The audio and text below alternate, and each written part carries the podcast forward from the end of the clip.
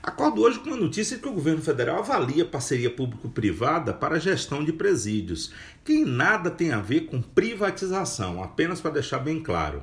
Afinal de contas, ninguém em sã consciência privatiza um setor que não gere dividendos aos seus investidores, salvo disposições e acordos políticos em contrário.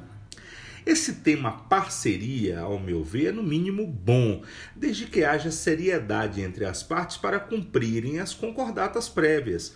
E até me fez lembrar uma palestra que participei na mesma época da promulgação da atual Constituição, ali por volta de 1987, a convite da UNE. Naquela época, lá se vão mais de três décadas, quando eu falei em parceria público-privada para gerir a educação do Brasil, eu recebi uma ensurdecedora vaia da plateia. Até os membros da mesa me olharam de modo esquisito, porque todos pensaram que em minha eloquência eu aludia à privatização. E fica aqui minha reflexão. Quem em sã consciência se disporia a fazer gestão de uma pasta como a educação, e aí entra o sistema carcerário também, se nenhum deles aponta para a geração de lucro? A resposta é simples: ninguém. Mas em governo sem escrúpulos poderia ser futuro do pretérito que um mal intencionado governante pretendesse pagar para alguém fazer o que ele não consegue como ocorre na saúde. E isso é perigoso, inclusive na educação ou no sistema carcerário. Atualmente, a parceria público-privada é regulamentada por uma lei, a 11.079, de 30 de dezembro de 2004, expressada à época pelo ex-presidente Lula, e abre flanco para todo tipo de proposta que sirva ao Estado como válvula de escape das suas atribuições, como já ocorre na saúde. Para se ter uma ideia, agora é moda. Pegar um orçamento que já é baixíssimo para gerir a saúde pública. E, em vez de pô-lo em mãos de quem gere as unidades de saúde, governos encontram empresas que recebem essa grana, fazem todo tipo de maracutaia e o que sobra, se sobrar, eles põem nas unidades com materiais pífios de baixa qualidade. E quando a coisa aperta, os governos quitam esse déficit, ou seja, é o famoso Acordo Caracu.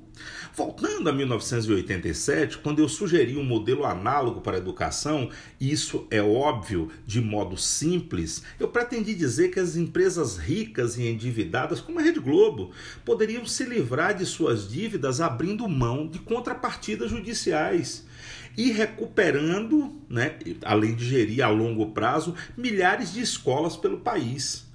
Mesmo modelo para as empresas que chegassem para explorar as tantas concessões que o Estado detém. A grosso modo, se a Coca-Cola, por mero exemplo, quisesse abrir uma nova fábrica e não tivesse dívidas com o Estado, ela o faria com uma determinada isenção de impostos e construiria ou recuperaria um modelo X, um número X de escolas, por um período mínimo de X anos, ou quando da vigência do ajuste. O mesmo pode ser feito em vários setores atuais, como o sistema carcerário precário do Brasil, que permite, dentre outras coisas, que se façam vivos e temerosos gente como Lázaro. Sim, há como o Estado servir apenas de observador rígido no caso de uma PPP, parceria público-privada, do sistema carcerário. Não é difícil, mas também não é nada fácil, porque no Brasil, como em toda a América Latina, África e Ásia, há uma cultura do temor ao submundo do crime, e nem sempre o presidiário serve ou o presídio serve para tirar das ruas o criminoso. Em muitos lugares, presídio é o melhor escritório do crime que se pode ter e com o absoluto aval do governo. Tem coisa melhor para bandidagem? Está protegido?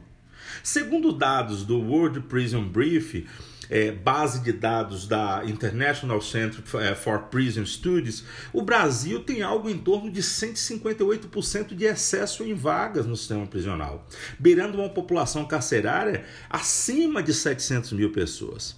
Se cada preso dá um prejuízo ao país na ordem de 2,4 mil por mês no sistema estadual e mais de 4 mil se ele tiver no sistema federal, o orçamento do Brasil com o sistema carcerário é superior e é, é, é, é superior e interessa muita gente, porque atualmente já passa de 3 bilhões de reais e a pergunta é qual tipo de contrapartida uma empresa que põe na mão 3 bilhões por ano pode dar ao país na gestão desse sistema?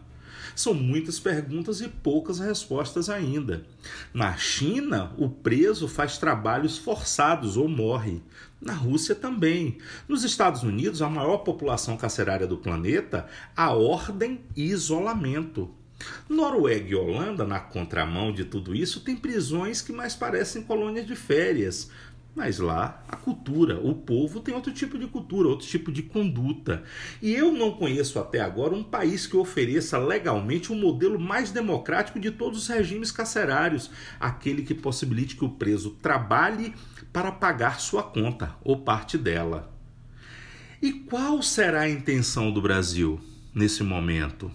Seja qual for, sem eu ser pessimista, acho que será como um inferno, que de boas intenções está lotado. Eu sou Champ Brasil, moro no meio do mundo e pelas minhas andanças a melhor prisão que um albergado deveria ir é a de Maricopa, no Arizona. Eu conheço. Pesquisem. Meu Instagram, Champ Brasil. Tenham todos um, uma boa noite.